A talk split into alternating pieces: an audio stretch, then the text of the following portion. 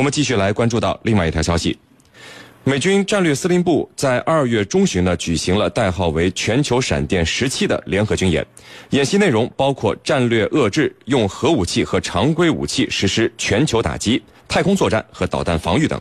那这次演习呢，不仅仅局限于计算机模拟。美国的战略核潜艇还从太平洋发射了四枚三叉戟二型洲际弹道导弹，以及从范登堡基地发射了一枚民兵三型洲际弹道导弹。那么对此呢，有分析说这是美国在准备对付俄罗斯，也有分析说是威慑中国。那么美国这次到底打的是什么牌呢？我们一起来聊一聊这个消息。呃，袁教授。美国五角大楼呢，并没有对外宣布这次演习是以哪个国家为假想敌，只是说应对这个战略司令部所在的责任区的一系列威胁而进行的。那么，美军的这个战略司令部，它的责任区或者说它的作战任务和方向是哪些呢？这个司令部它具体做的是什么工作？好的，那么虽然说这次美国的这个呃全球闪电幺七联合军演呢。呃，并没有宣称他的假想敌是谁，但是由战略司令部出面组织的这次联合军演啊，呃，他肯定也是战略级的。那么有资格当美国此次联合军演假想敌的呢，也肯定是战略级的潜在对手。那么至于是谁，实际上地球人都知道。呃，倒是对战略司令部呃这个单位呢，大家呃可能知之不多。那么美国的这个战略司令部呢，呃，它是位于美国本土中心地带的。内布拉斯加州的奥法特空军基地，那么它是在二零零二年由美国航天司令部和战略司令部合并而成的，呃，主要是将空间信息对抗和进攻打击能力呢有机的结合在一起。那么它的任务主要为呃网络战、导弹防御、空间和全球打击、情报监视和侦查，以及大规模杀伤性武器等。呃，用美国人的自己的说法，它的任务主要有以下这个四个方面。那么第一呢？是确保美军部队的良好状态，那么主要是创设美军这个军事和文职人员发展的良好的外部环境。那么第二呢是指挥基于威慑的太空网空军事行动，那么这包括了制定和执行太空网络这个的和全球的打击计划，呃和包括对抗大规模杀伤性武器的计划，提升美军的战略投送能力，那么发展网络作战等新型作战概念。呃，第三个呢是确保美国的核战备水平，那么主要包括了对核导弹部队的指导和训练的组织。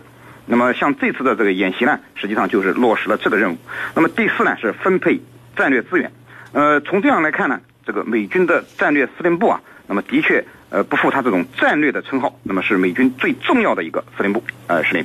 好的，那么陈教授，嗯，呃，这是美国三位一体核力量从上个世纪九十年代以来一次最大规模的演习，那么。目前演习的具体内容啊，还是处于一个保密阶段。嗯，我们从目前他披露的一些呃信息，您能不能给我们分析一下？就是美国在这个时候举行这样罕见的核武器实弹发射，有没有什么针对性？它具体的意义又在哪里呢？呃，我觉得它的针对性呢还是比较明确的。那么这一次军演呢，应该说它不是这个特朗普呃刚刚上台就制定的，而是他的前一任政府奥巴马时期就已经制定好的计划。那么这样的话。它有一个传承，那么就它的这个原因来说，我觉得有这几个方面。第一个呢，它要达到震慑俄罗斯的目的。那么这在奥巴马政府时期啊，出于这样的考虑啊，我觉得太习以为常了。因为在奥巴马时期的美俄关系是非常紧张的。那么它所针对的就是去年俄罗斯所发射成功的萨尔马特超音速。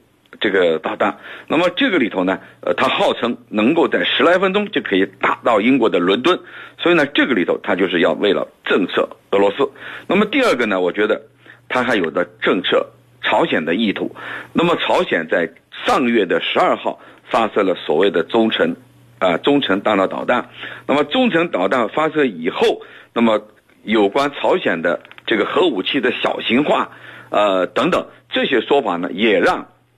这个美国对他这个 要要采取这个措施的这种考虑，那么所谓核武器小型化是去年九月九号朝鲜发射呃最新的一次核试以后，美国对他的这一种这个准备。那么再一个呢，就是呃就是针对咱们中国，呃，我们知道在奥巴马时期，他始终把我们作为他的主要的对手，呃，或者说是在亚太地区的一个重要的对手。那么他的亚太再平衡战略其实就是针对的咱们中国。那么还有一种呢，就是借这个机会来提升、刺激美国的经济。我们知道这个通常讲大炮一响，黄金万两。那么这种发射以后，你这这很必然要拉动对武器的这种核武器的这个需求，呃，试验。这种周期，那么必然会动用到这个国防经费。那么这样一来的话，他认为可以呃有更多的就业机会，因为这种武器的需求或者试验这种循环，那么必然会带来更多的就业。所以从经济上的考虑，它也很具有这种现实意义。那么特朗普他就提出来要呃用美国货雇美国人来提升美国的就业。我觉得这里头当然有这方面的含义了。主持人。好的，那么袁教授，我们注意到一点，就是在这次美国演练发射导弹的同时啊，太空作战司令部也演练了击退对美国及其盟友实施太空系统攻击的科目。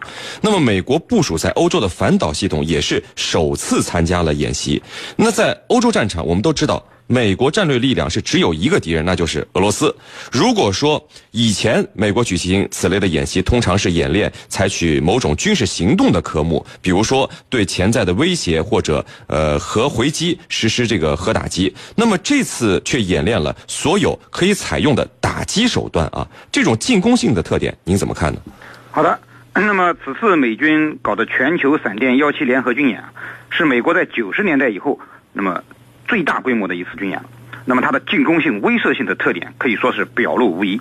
那么，正如您所说的，呃，它的进攻性的第一个特征就是它演练了所有可以打击的手段，不仅发射了这个五枚战略导弹，呃，四枚三叉戟二和一枚民兵三型导弹，而且呢，启动了欧洲的反导系统，那么向其潜在对手充分展示了它的军事实力。那么这种威慑的意味啊，也就不言自明了。那么。美国为什么要这样呃急于的展示它的军力，那么显示它的这种进攻性特征呢？呃，除了刚才陈教授讲的呃这个那些原因之外呢，我认为呢还有以下几个呃可以考虑的因素。呃，第一个呢是呃特朗普政权啊在展示肌肉，以显示他对俄罗斯的强硬。呃，刚才陈教授讲了，那么这个演习呢并不是特朗普要弄的，呃，而是这个他的前任奥巴马就定下来了。那么以往的这个连全球闪电演习呢，呃规模也没有这么大。那么这次特朗普上台之后，呃，为什么要把它搞大呢？那么实际上，特朗普上台之前一直被人们诟病和俄罗斯的关系比较暧昧，呃，我想为了撇清他自己啊，他就一改上台以前的这种亲俄的言论。那么这次军演威慑的对象非常明显，就是俄罗斯。那么不排除呃，特朗普有进一步对俄展示肌肉、那么示强的这种意图。第二呢，是推动一下美国军力的发展。那么美国这一场演习，呃，耗资是非常巨大的啊，刚才。呃，陈教授也说了，呃，火大炮一响，黄金万两。那么他光发射这五枚导弹，就超过了一亿美元。那么美国刚刚通过了一个增加军费的预案。那么这么多钱要花出去，总得有个理由吧。那么这么耗钱的军演，就是美国增加军费开支的一个最好的借口。第三呢，是威慑潜在的对手，显示其霸主地位。那么这样规模的军演，那么世界上大概也只有美国能玩得起了。那么它的军事能力的展示，威慑效果也十分明显。呃，让那些想和美国较劲的国家，嗯，都深为胆寒。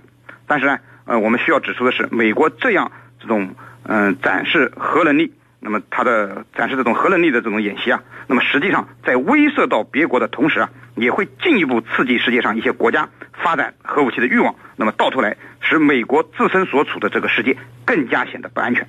呃，是您。好的，那么我们看到有网友问啊，中国和俄罗斯的洲际弹道导弹的试射或者演习，可以和美国的相比吗？与美国相比，我们以及俄罗斯的劣势在什么地方呢？呃，陈教授，您怎么看？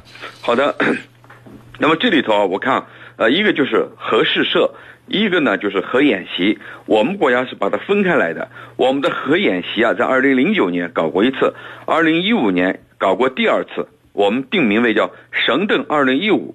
国家级和应急演习，这个核演习呢，它是分为国家级、省一级和核设施的保护单位。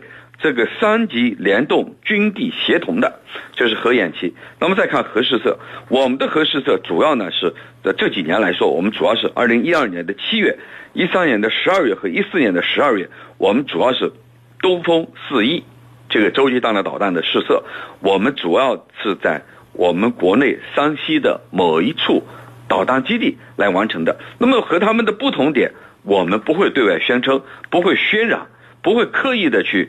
炒作这件事情，而是呢，这个静悄悄的去试射，试射就是试射，没有必要拿去呃恐吓别人。但是呢，这个里头，美国恰恰就是这样做的，我们就可以看出来，这是中美之间的区别。我们再来看看，呃，对三国的战略核武器的比较。那么在陆基方面，我们看，呃，俄罗斯它是比较领先的。那么我们由于由于有了东风四十一呢，也不算差，至少呢。和美国呢可以能够持平，就是陆基方面的这种呃实力。那么在海基方面呢，呃，我觉得我就差的比较远了。海基呢，美国呢它有俄亥俄级核潜艇，而这个呃俄罗斯呢有北方之神。我们的这个零九四呢，目前呢在这个各个方面，在吨位啊等等啊各个方面呢，呃都是呃有差距的。那么在空机战略力量方面。那么我们差距更大，美国呢依然是这个最强悍的，呃，这样就是中美俄三国的战略武器的对比来说呢，因为我们是一个后起的国家，呃，我们跟他们存在的这个实力上的差距，这是客观存在的，我们要承认。但是呢，我们在追赶，这个追赶的步伐到底有多快？呃，什么时候可以赶上他们？因为，呃，取决于呢。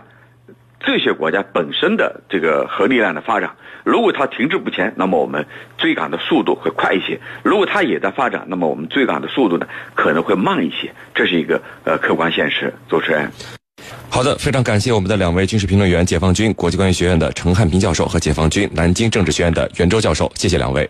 不客气，主持人，大家再见。谢谢大家，再见。